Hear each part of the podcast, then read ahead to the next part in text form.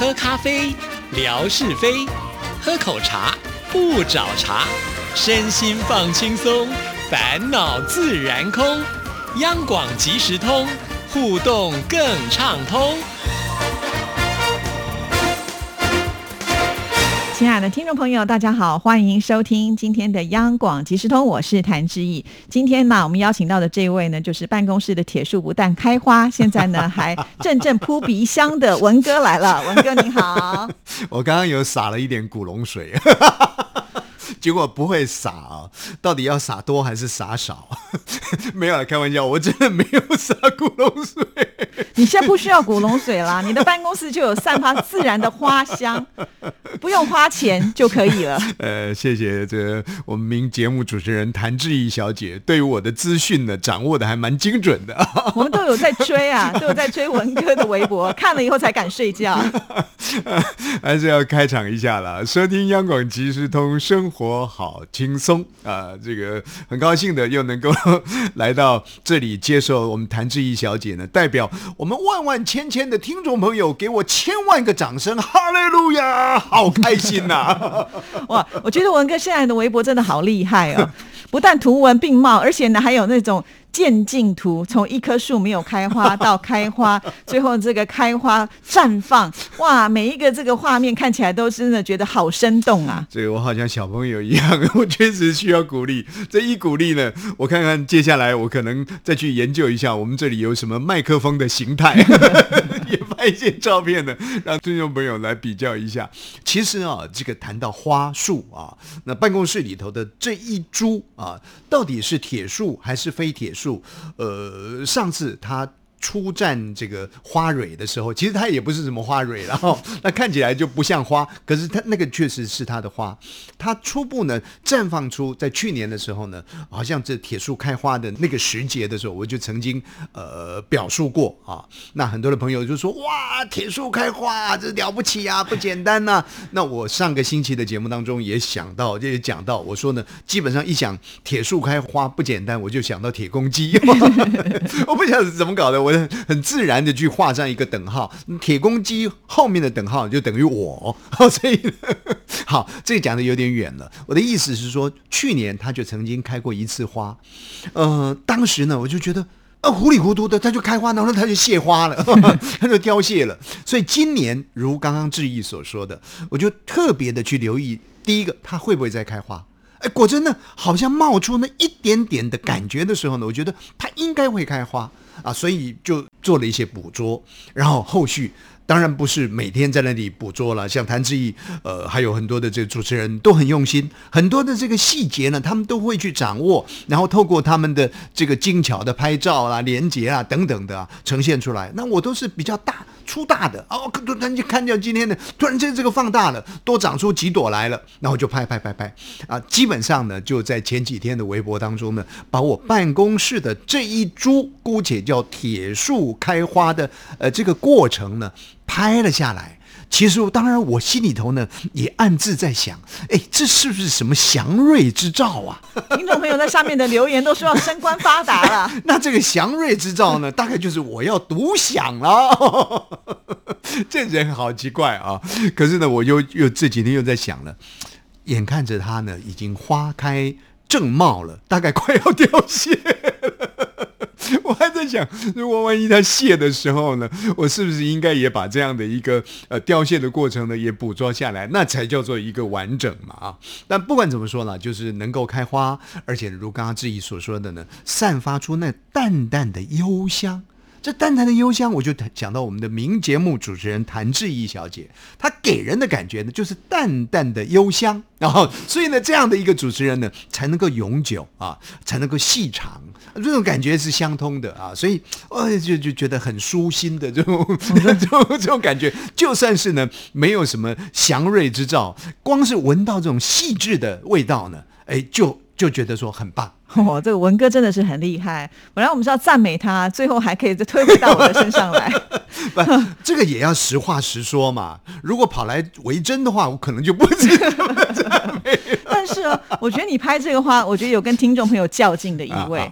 最近很多听众朋友啊，嗯就是花花解封树树的，啦对，啊花花叔叔都拍了很多，像我们的那个泥娃娃哦，他那个相机专业的，啊对不对？是是连我们天马呢不随便出手的，啊啊现在呢也特别到什么公园去拍个照啦，然后就传回来啊。还有很多的听众朋友，像我们乐祥嗯哦，哇，这个能够跑出去就好像很开心哦，一下是樱花，一下是路边的小花，不知名的花，什么都拍来了。所以我觉得你有一点点要跟人家较劲的意味。我不晓得你是哪一个报道，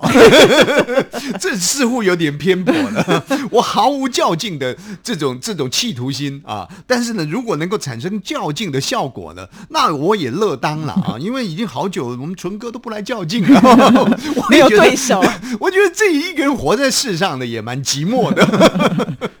但是呢，我觉得很开心的就是，呃，这么多的好朋友，不管是像泥娃娃啊，他是一个很有能量的人，呃，他凡所走过的都留下了好多这个非常细致的痕迹啊。然后呢，在平台当中呢，他都能够做一些完整的呈现，甚或是连接呢现代呃最新潮的这些科技的动画啊等等的啊，这这样的一个平台，把一些比较平面的东西立体化出来。那可是呢，紧追着这个泥娃娃之后的许多好朋友，这样子加入来，呃，进来这个影像啊或者是照片的这个这个呈现的时候，其实相对的也回到他的生活当中，对于生活的很多细节呢，其实。他们就会特别的去留意啊，像我粗枝大叶的，我也不见得会那么留意。可是也借由这个拍铁树开花呢，哎，我也觉得说，哎，我曾经细致过。那也许这个细致呢，可以换到其他的地方。下次呢，也许我来上节目的时候呢，就会带个小礼物来啦，呃，带个什么糖果、饼干来啦。哎，这个就是细致的展现。所以人呢，有时候是需要从。别的途径来做训练，然后创造出呢他另外一个途径的这个这个烟火。哦哎，哇，真是太会说。不 过呢，我们从最近听众朋友的一些微博上的讯息就发现呢，呃，现在因为大陆的疫情已经开始呢趋缓了啊，所以呃，该上课的、该上班的，现在也都开始启动了。那但是呢，刚好变成另外一个世界，开始变得比较严重，尤其在欧洲啦、美国啊都是如此。那在台湾呢，刚好因为有很多的留学生都是在外面，那这个时候呢，都纷纷回到台湾，所以台湾目前的这个就是染病的呃这样的一个人数的案例呢，就不断的在攀升了。不过好在这些攀升其实也都是从国外的境外移入，呃，还不至于就是本土上有太大的一些威胁啊。呃，但是呢，看到这样子的一个例子的时候，我想我们的听众朋友也会很好奇，那央广有没有什么提前的部署啊？因为毕竟呢，就觉得好像这个病毒已经越来越接近的感觉。是这一波一波的这个、呃、疫情的浪潮，呃，如果说抛开那种惊恐啊，我们我们去看的话，确实觉得它是非常有意思的。本来在、呃、整个中国大陆呢，就这样爆开来，尤其是在我们一直很关切的武汉啊。那个当下，其实就台湾来说呢，我们封锁的还算是非常非常的严密啊。那当然，这个当中可能有过往啊这几年来两岸之间的一个比较严峻的关系所形成的啊，相对的也让台湾呢在那样一段时间里头呢是。保有一个比较啊安全的一个没有受到太大疫情冲击的一个状况，可是没想到的就是说，真的是像浪潮一样啊，这一个一个一个浪潮打来，先打在中国大陆，可是呢却继续的往欧美啊，那当然这当中呢还往呃这个日本啦、韩国啦、呃东南亚啦等等去去推啊，所以现在我们看到呢，尤其是在呃欧洲啦啊，在美国啦啊这些地方呢。你你会感受到那个那个火啊，好像是烧得非常的强烈。那相对的，如刚刚志毅所说的，这个火呢又回烧到台湾来，也就是我们有很多的海外游子啊，经商的啦、读书的啦、移民的啦，他们或许呢也看到，哎，毕竟在台湾这样一个整个防疫的过程当中呢，是这么样的，呃，可以说是基本上做到滴水不漏了啊，所以所以就就要移回台湾来了。那这些游子要回来。坦白讲，没有任何人呐、能够去阻挡，说哎你不能回来，这是他的母亲，他的家嘛，要回到这个家里头来啊。所以相对的，这个疫情的状况呢，显现出来呢，就是一个非常严肃的一个一个一个情形啊。那就广播电台来说，我们电台呢是一个。开放的啊，这这个等于说呃一个开放的空间呐、或者是开放的一个机能体啦。所以在这样的一个状况之下，你看看谭志毅小姐这一天她要访问多少人，或者一个礼拜她要访问多少人？那谭志毅小姐也不过是我们所有主持人当中的。一个主持人而已啊，何况也许我们加起来这个整个央广，我们十四种语言的这个主持人涵盖的这个面向呢，恐怕呃也有一两百人呐、那这一两百人拓展出去的这个来宾，到底又有多少啊？那他生活面向的一个接触又有多少？还有我们的电台，呃，每一位朋友到到到央广来，都会到我们的这个央广的餐厅去吃烧鸡啊。这是指大陆的朋友，如果我们呃的来台湾探视我们的话，那同同时平常他也还有做营业。哦，所以相对的，就这个电台来说，在这样一个疫情比较严峻的呃时刻里呢，其实我们是是相对的显现于呢。比较应该怎么样？比较开放的啊，呃，那所以我们就必须要做一些、相对性的啊，这个安全上的一些管理了。那我想最初步的，从二月份开始，呃，志毅跟我啦，每一位主持人呢，每一位同仁进电台，一定是呃量体温啦，一定是酒精喷手啦。大概我想在很多这个中国大陆的听众朋友，您的工作情境里面呢、或者是您到某些地方去用餐啊等等，恐怕也都是这一套，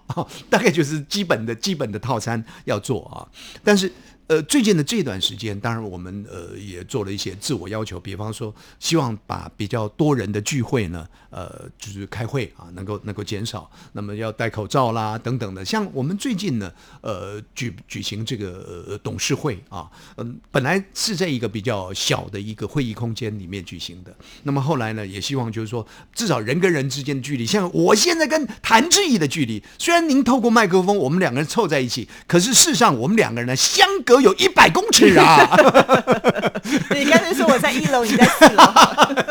这有点夸张了啊！就就是就是大概呢，我要用飞沫传染呢，恐怕也不是那么容易的一件事情啊。所以所以就是说，呃，尽量的把这样的一个一个距离呢给拉大啊，空间拉大。那因为就总是作业还是必须要进行的。那最近呢，我们也在考虑，就是说，那是不是有有一些行政作业上面呢，能够分作两班制啦等等的啊，都都在在这个探讨当中。因为最近的这段时间，台湾的专家不断的警告，大概前后这两个星期，应该是属于呢，呃，台湾面对这个疫情是不是能够接续下来，还像过去有那么好成绩呢？非常重要的一个时刻。所以像前几天的这个时间里啊，呃，我们也有有一个状况发生，我们有一位。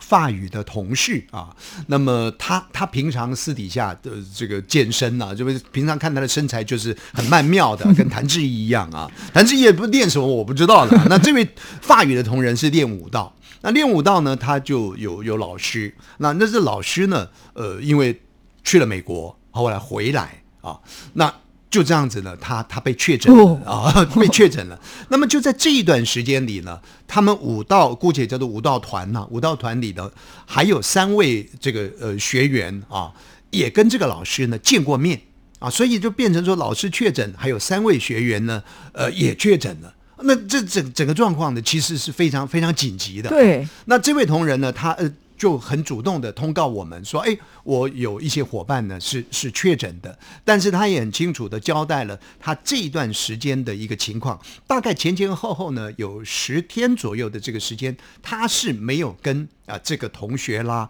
或者是老师呢呃碰过面的。啊，所以我们的这个疫情中心呢、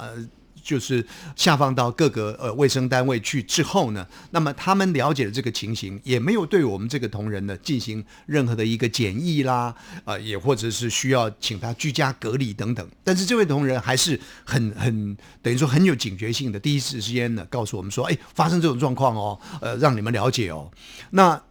因为最近我们都在研议说啊，那这些节目啊，我们应该怎么样子来做应应变处理？后来呢，我们最高决策，我们的这个呃领导团队就认为说啊，那就这样子好了，让法语的同仁呢回到家里头啊、去工作。啊，因为我就我们呃外语的这个节目来说呢，基本上分作两大区块，一个是属于节目的内容的部分，一个是属于新闻的部分。大概一个套装呢，就是六十分钟的节目。那么让同仁呢回家去工作呢，主要就是做新闻。啊，因为我们在网站当中呢，可以把我们的法语新闻呢，呃，随时有一些更新呢，都没有问题啊。所以这些同仁都回家去做新闻。而至于节目的部分呢，呃，这个也是所幸啊，因为更早之前呢，我们有一些应变，也请同仁呢做好一定的存量啊，所以呢，就这这些天他们就不用回到这个电台来呃制作节目，只要在家里呢专心做新闻就可以了。那么。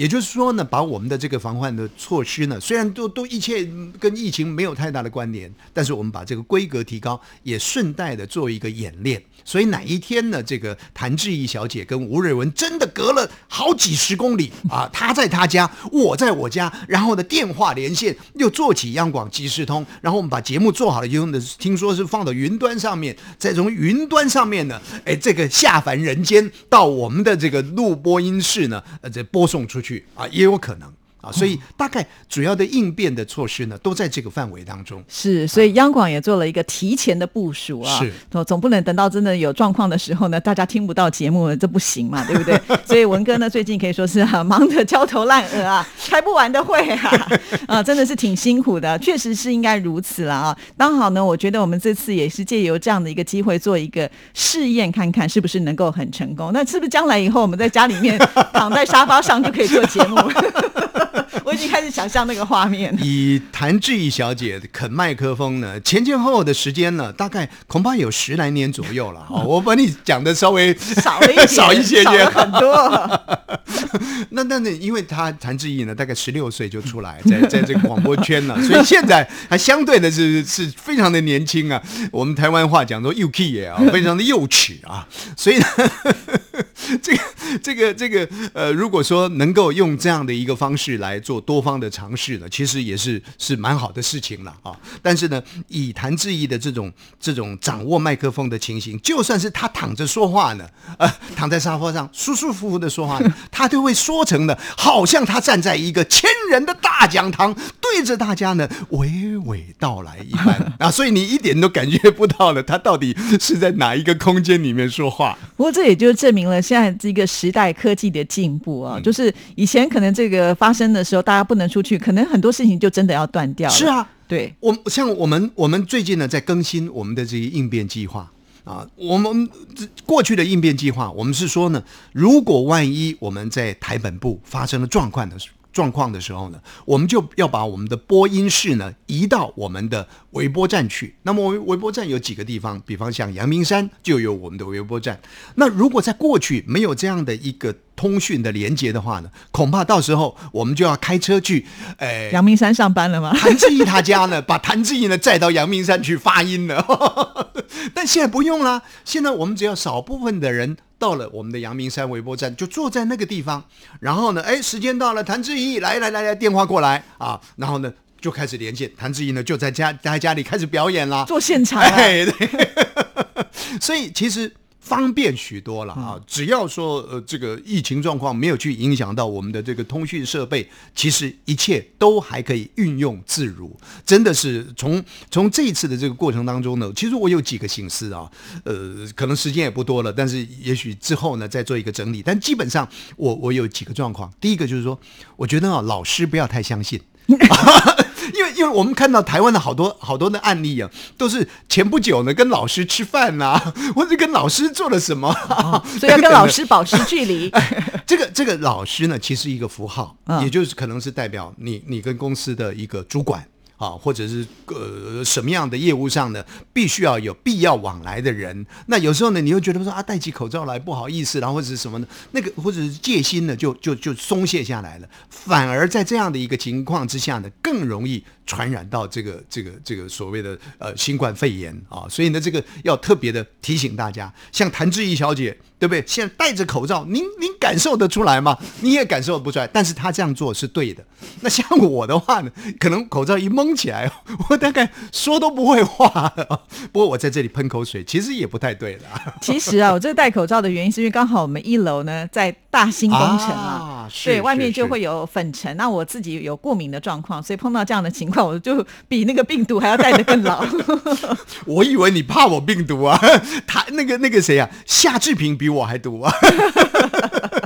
所 所以夏志平我都让他在三楼直接跟我录音啊，我在一楼，他在三楼。好了，今天非常的谢谢文哥，这个真的是百忙当中不不趁着他中午这么讲，中午吃饭时间被我拉来录音了，所以辛苦了，继续加油，谢谢，祝大家平安，拜拜。拜拜。